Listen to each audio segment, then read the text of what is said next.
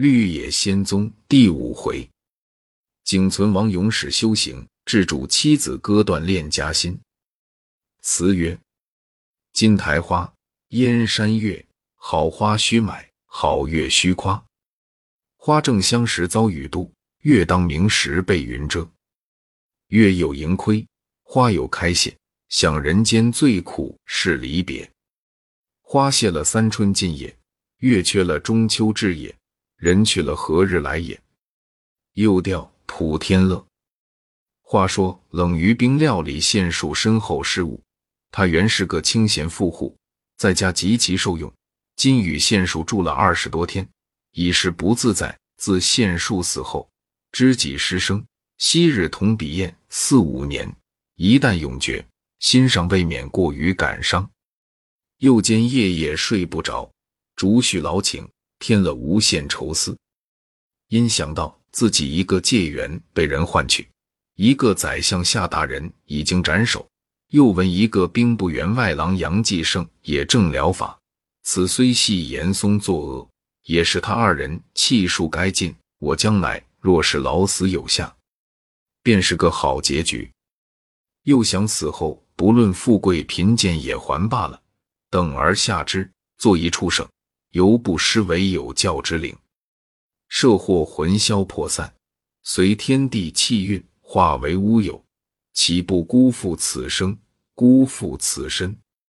又想到王献树才四十六七岁人，陡然得病，八日而亡，妻子不得见面罢了，还连句话不叫他说出，身后是片语未及，终会做官一场，回首如梦。人生有何趣味？便纵位至王公将相，富贵百年，也不过是一瞬息间耳。想来想去，万念皆虚，见次茶饭减少，身子也不爽快起来。于冰有些不耐烦，又见县署家眷阴心杳然，等他到几时，遂叫王范顾牲口，茶盘费只存有百十余斤。便将一百两与县属家人留下做奠仪，赐公子们到日再请看望。县属家人们见他去意已决，只得放行。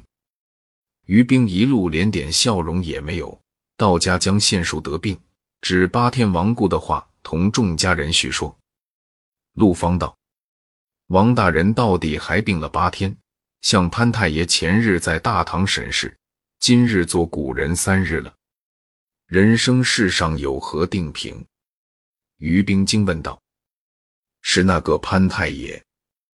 陆方道：“就是本县与大爷交好的。”于冰顿足道：“有这样事？是什么病症？”陆方道：“听的人说，只因那日武堂审视，只审到灯后，退了堂，去出大功。”往地下一蹲，就死了。也有说是感叹的，也有说是气托的。可惜一个三十来岁少年官府，又是进士出身，老天没有与他歇寿数。于兵听见，痴呆了好半晌，随即来去吊唁，大哭了一场。回来急着柳国斌、王范二人拿了五百银子，做得公道。于兵自与潘知县殿回来。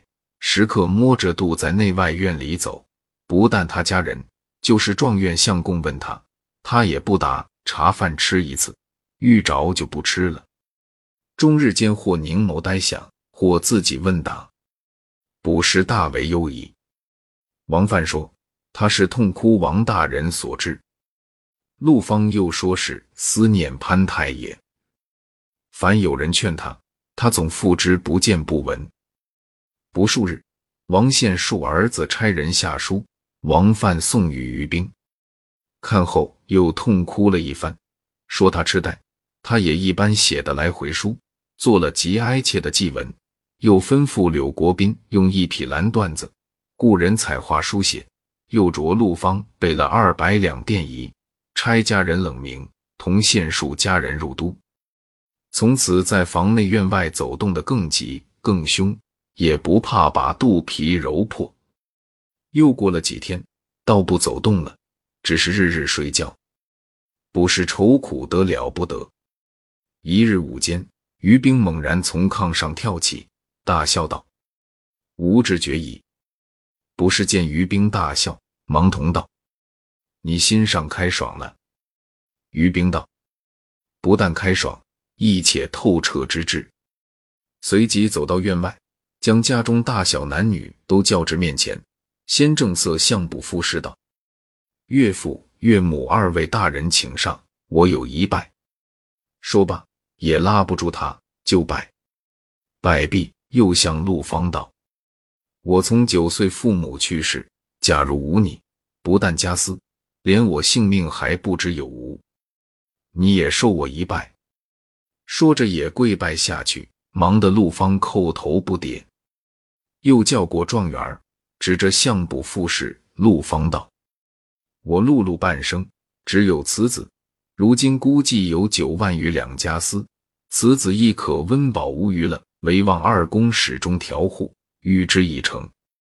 又向卜赋诗道：“另爱我也不用付托。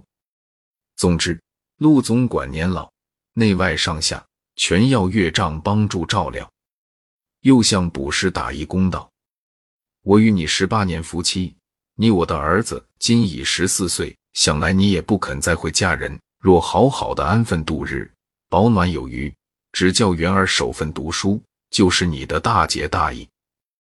我还有一句节要话嘱咐于你：将来陆总管百年后，柳国兵可托家事，着陆永中继他父之志，帮着料理。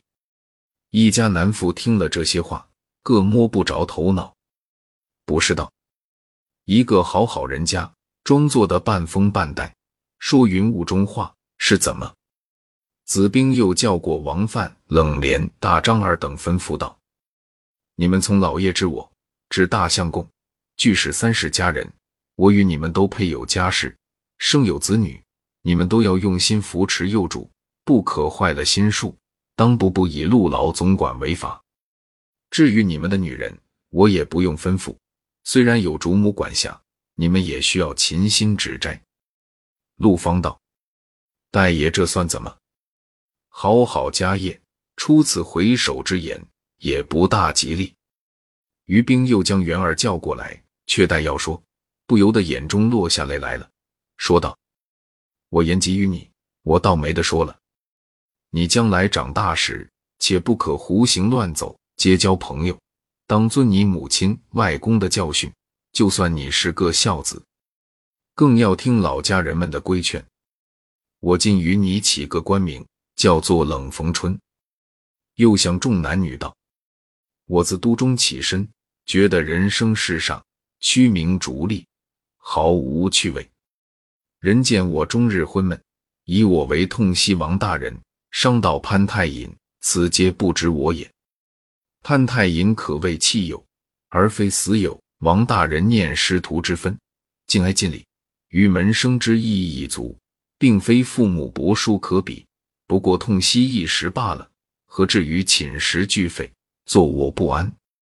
因动念死之一字，触起我弃家访道的心，日夜在房内院外走出走入者，是在七少子右上废踌躇耳。原打算袁相公到十八九岁娶过媳妇，割爱永别，不易到家，又值潘太隐暴亡，可见大限临头，任你怎么年少精壮，亦不能免。我如今四大皆空，看眼前的夫妻儿女，无非是水花镜月，就是金珠田产，也都是电光泡影。总活到百岁，也拖不过一死字。苦海汪洋，回首是岸。说罢，向外面急走。不是头前还道是于兵连日郁结，赶了些风意，因此借口乱说。后见说的明明白白。大事忧疑，到此刻竟是认真要去，不由得放声大哭起来。卜富士赶上，拉住道：“姑爷，不是这样的玩法，玩得太无趣了。”陆芳等俱跪在面前。袁相公跑来抱住于冰一腿，啼哭不止。众仆妇丫头也不顾上下，一起动手，把于冰曹拖倒拽，拉入房中去了。从此，大小便总在院内，但出二门，背后妇女便跟一群。卜富是日日率小厮们把守住东西角门，倒把余兵软困住了。虽百般粉饰前言，卜氏总是不听。直到一月后，防范见此松懈，没有不得已事出门，车前马后，大小家人也少不了十数个跟随。又过了月余，卜氏见余兵饮食谈笑如旧，出家话绝口不提。然后才大放怀抱。余兵出入，不过偶尔留意，唯出门还少不了三四个人。一日，潘公子拜谢辞行，言将潘太引灵书，起早至通州上船，方有水路而行。余兵听了，自己道：“必须如此如此，我可以脱身矣。”到潘公子起身前一日。于兵又亲去拜殿，送了程仪。过了二十余天，忽然京中来了两个人，骑着包成骡子，说是户部京城王爷差来送紧急书字的，只走了七日就到。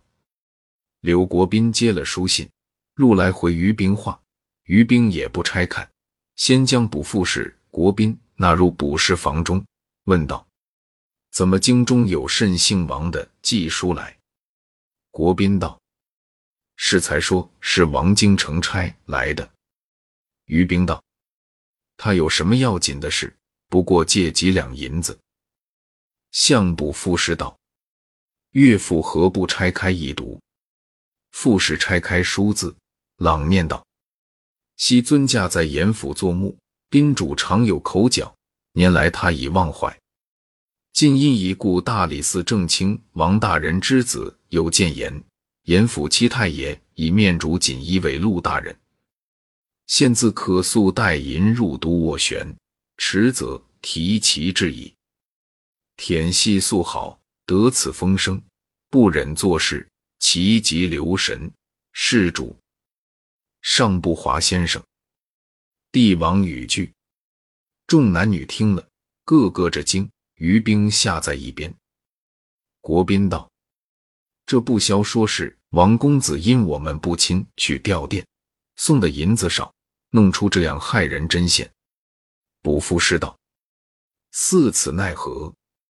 陆方道：“写书人与大爷何由认的？”于兵道：“我昔年下场，在他家住过两次，他是户部有名的私房。”国宾皆说道：“我们通和他相熟，是。”